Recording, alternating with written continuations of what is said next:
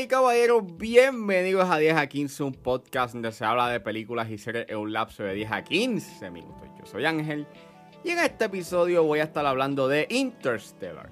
Interstellar está disponible en Paramount Plus, si tienes bien, pero está disponible para rentarse en plataformas de demand, así que si es hora de regresar al pasado y recordarles porque 4x3 acaba de comenzar.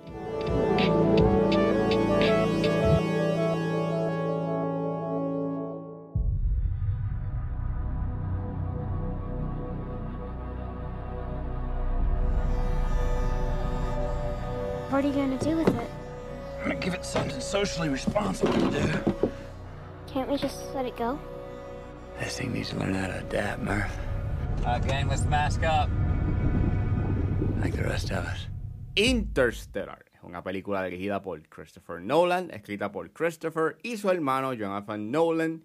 Y el elenco lo compone Matthew McConaughey, John Lithgow, Jessica Chastain, Timothy Chalamet, Mackenzie Foy, Anne Hathaway, David Oyelowo, Topher Grace, Casey Affleck, Ellen Bernstein, Michael Caine, Wes Bentley y David Yassi. Y esta película trata de que cuando la Tierra se convierte en un lugar inhabitable en el futuro, un granjero y expiloto de la NASA se le encomienda la labor de pilotar una nave espacial con una tripulación de exploradores con el objetivo de buscar otro planeta para que la humanidad pueda vivir. Vamos al grano, porque hay mucho de qué hablar de Interstellar. Interstellar es una película bastante complicada de, de discutir y de hablar. Este, yo me acuerdo que yo vi esta película en su momento, en el 2014. Yo la vi en Plaza del Sol. Y recuerdo muy bien de que esta película creo que había estrenado un mes antes en los Estados Unidos, pero aquí se tardó un mes después. No sé por qué. Este, creo que salió para la semana de San Giving, o sea, para la semana de Acción de Gracia. Y yo la vi eh, ese fin de semana cuando salió y es una película que es bastante larga, para su momento era como que la película más larga que había hecho Christopher Nolan en su filmografía, dura 2 horas y 49. Y recuerdo que cuando yo salí de verla, este, yo salí con un dolor de cabeza bien heavy.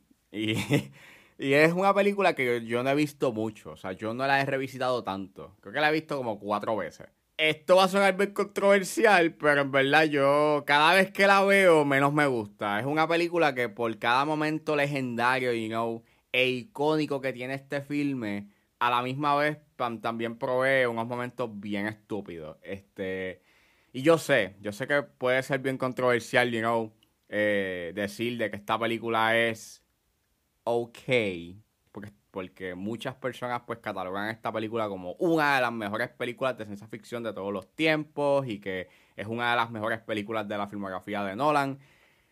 Y yo pues puedo admirar su artesanía, yo puedo, puedo admirar la artesanía de esta película y pues, y como he dicho mientras he discutido la filmografía de Nolan, pues eh, eh, Nolan es un director pues bastante eh, práctico, le gusta mucho la practicalidad y aquí eso tú lo puedes ver en en su máxima expresión, a pesar de que sus elementos son trascendentales y no está hablando de, el de viaje en el tiempo, el espacio, trata de ser bien práctico y eso tú lo puedes ver con las miniaturas, con las naves, eh, eh, el, set cuando Cooper está en la quinta dimensión. Este, me acuerdo que en, que en el making of ellos llegaron hasta hacer eh, like, las naves en tamaño real para hacer unas tomas en específico.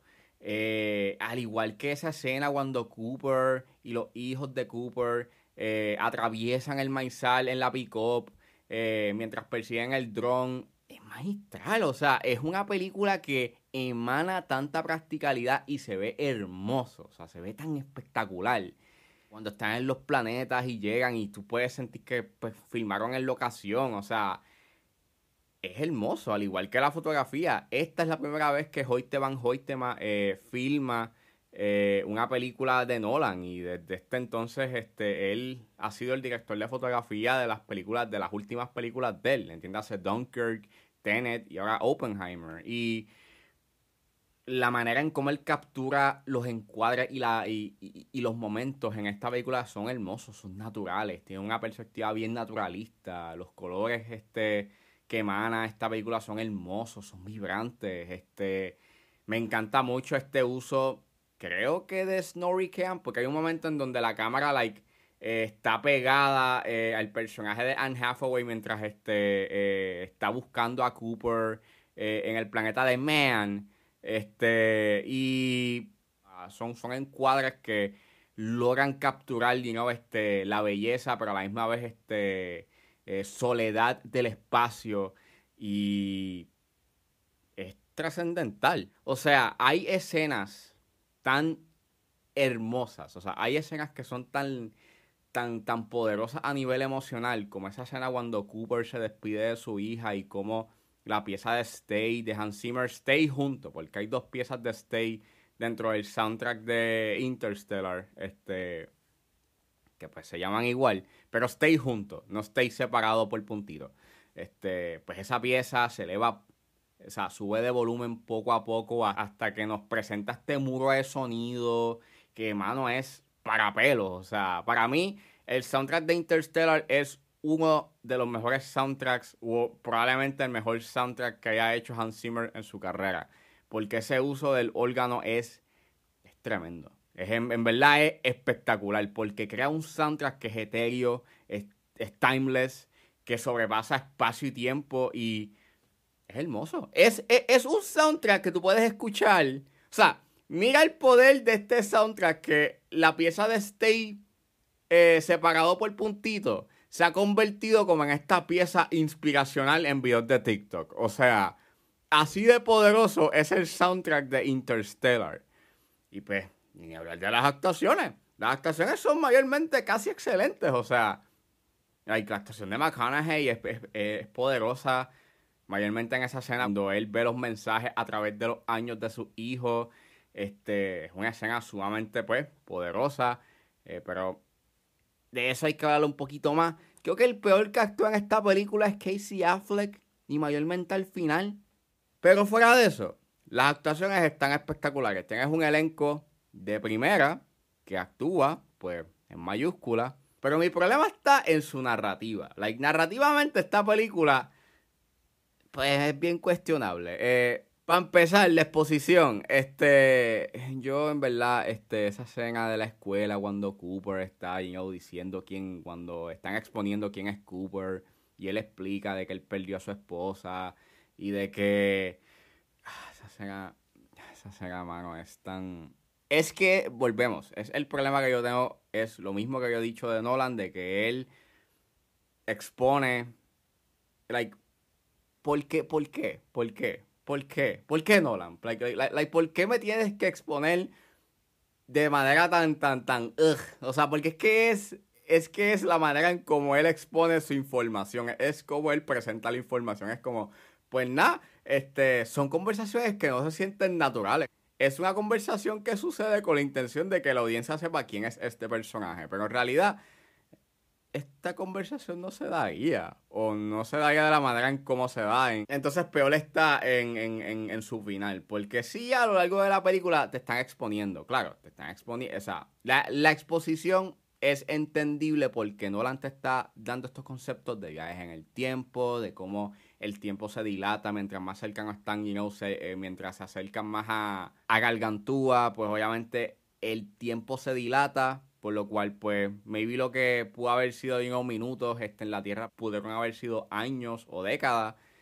Y pues, ok, yo lo puedo entender. Mi problema está en la similitud o lo que quiere hacer Nolan con Interstellar, que en cierta forma eh, coge mucho prestado de los elementos de Close Encounters y, mayormente de 2001 a Space Odyssey. Eh, especialmente en su final porque quiere ser esa última secuencia de 2001, entiéndase Jupiter and Beyond, pero sin, la, pero sin la ambigüedad que tiene el final de 2001. Y, mano, cuando te explican todo lo que pasa en esa, en esa escena, cuando Cooper está en la quinta dimensión, eh, eh, eh, me molesta bastante, porque es como que le resta a ese nivel interpretativo que pudo haber tenido la película, al igual que pues te lo están explicando de manera visual. Entonces, está, redundando información. Eso es lo más que me molesta. Es como que tras que él quiera hacer quiere, quiere tratar de imitar Jupiter and Beyond, un final que es sumamente poderoso por su, su nivel de ambigüedad y no lo logra porque pues él te está explicando todo, pues lo peor está en lo redundante que es a la hora de eh, darte esa información. Ah, y ni hablar de la traición de Dr. Brand. I mean, es bastante frustrante la lógica de estos personajes. Y mayormente en esa escena cuando descubren que Dr. Brand, el papá de, del personaje de Anne Hathaway, los, los traicionó porque él había hecho la fórmula. Solamente de que la fórmula está incompleta porque necesitan información de Gargantúa. Y entonces yo le, yo lo encuentro estúpido. Yo, yo, yo, yo lo encuentro ridículo y absurdo. Y aunque sí yo puedo entender la reacción emocional que tienen estas, pues, que tienen los personajes, lo que me molesta es que desde el inicio esta gente sabía los riesgos de la misión. Sabían de que Dr. Brand maybe se pudo haber muerto y, maybe no podía y, maybe no resolver la ecuación. Entonces termina siendo un momento dramático sin mucho peso porque es la razón para salvar a la humanidad. Ellos tienen un plan B. El plan B está en, bueno, pues tenemos este, hacemos una colonia en el planeta más, más ideal para que exista la humanidad. Y pues, ok, chévere. Obviamente, claro está, hay un factor emocional, pero esta gente sabía los riesgos. Eso es lo más que me molesta. Entonces termina siendo bien manipulativo a nivel emocional. Peor aún porque hay personajes que se quedan en un segundo plano, especialmente el hijo de Cooper. Y es un personaje que... Y el hijo de Cooper se convierte en un personaje que, que existe en la historia para una escena en específico, que es la escena más poderosa de la película, pero que revisitándola ahora me molesta bastante porque funciona para esa escena en específico. Tú lo sacas de esa escena y pues no hay escena porque pues Murph no habla con Cooper porque está molesta porque se fue. So, no sé, no sé. I don't know. O sea, eh, vuelvo. Esa escena de los mensajes es una escena brutal. Es una escena devastadora a nivel emocional pero pienso que afecta a la película porque es una promesa de un desarrollo de un personaje que no se da. No se da un desarrollo de un personaje y es un personaje que pierde, pierde un hijo. Es un personaje que pasa cosas y no se le da un espacio para desarrollar. Y hasta, y, hasta en el final él no aparece. Eso es lo peor de todo. O sea. Y, no, y entonces lo peor de todo es, es el final de esta película. Yo en verdad. O sea, yo me saca por el techo el hecho en que quisieron hacer un Jupiter and Beyond o que Nolan quiso hacer, quiso hacer su propia versión de Jupiter and Beyond, pero más me molesta el hecho en que su final es tan emocionalmente vacío, porque en toda la película estamos viendo cómo este padre está tratando de volver a su, a su familia, y entonces cuando él llega y se encuentra con Murph, pues nada, se reúnen como por... O sea, se reúnen luego de más de un siglo te, tengan en cuenta eso, más de un siglo. Más de un siglo. Y tú me estás queriendo decir de que no están ni cinco minutos y Murph le dice, bueno, pues, este, vete porque ningún padre debería de ver a su hijo morir. Y es como, ok, está bien, pero... No sé, Nolan, que sí, ay Dios mío, ¿no? ¿Por qué? Yo creo que es esa línea. Yo, yo creo que eso es lo más que me molesta. La acción de Murph de que no, vete. Porque es como. ¿Por, por qué? Like, por, qué? ¿Por qué no podía ser solamente un momento de silencio? You know? ¿Por qué solo un momento digo, emotivo de ellos, no sé, este, de padre e hija o something? Pero no, tenían que hablar. Tenían que hablar y tirar esa línea. Y desmoronar todo ese elemento de diablo. Murph quiere volver a ver a su papá. Y Cooper quiere ver a su hija de nuevo. Porque pues siente que la abandonó tiene esta misión de salvar a la Tierra y a la humanidad. Y es como, diablo, mano. ¿Verdad?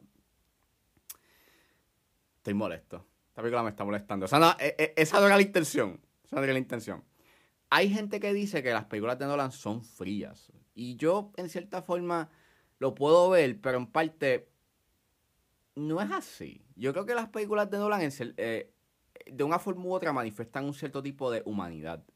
Y creo que Interstellar es la película más humana de él, o trata de ser humana, porque dentro de un cine, you know, por lo menos en ese entonces y hasta ahora, you know, dentro de un cine que manifiesta como que el cinismo y lo pesimista que puede llegar a ser la naturaleza humana, esta película trata de manifestar de que si la humanidad está dispuesta a hacer cosas, you know, en trabajar en equipo y en tratar de llegar juntos a un objetivo, pueden hacer cosas buenas. Y ese mensaje está interesante, ese mensaje está bien poderoso.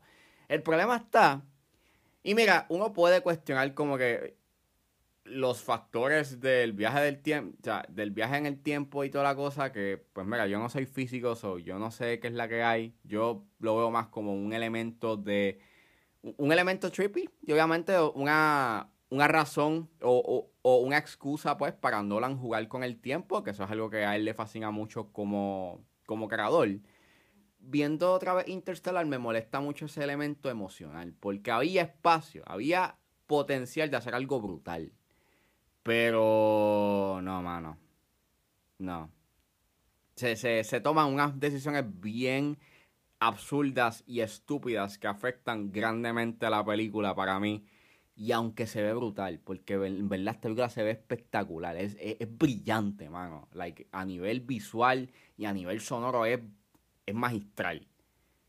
Pero, narrativamente, mano, esta película es de las más problemáticas, o sea, a nivel narrativo, like, a nivel narrativo me cuestiono muchas de las me, cuestiono muchas de las decisiones que se toman en esta película, porque en verdad diablo, like afectan considerablemente la emoción que pudo haber tenido esta película y y pues este yo sé que va a ser un take bien controversial, pero este nada, a mí si les gusta Interstellar, eso es bueno, a mí que yo no los detenga y sigan disfrutándose Interstellar. En mi caso, pues, este, en mi caso, por lo menos aprecio algunas cosas de esta película, pero me hubiese gustado que a nivel emocional hubiese sido mucho más desarrollado para, que tuviese un mejor impacto emocional.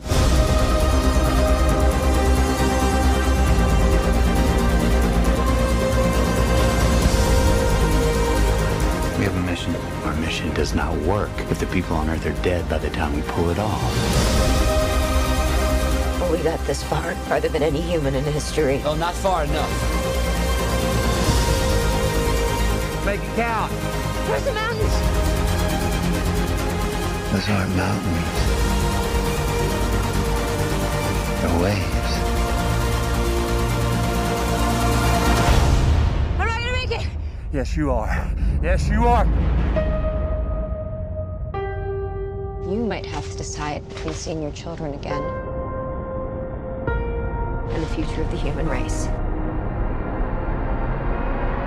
We'll find a way. We always have.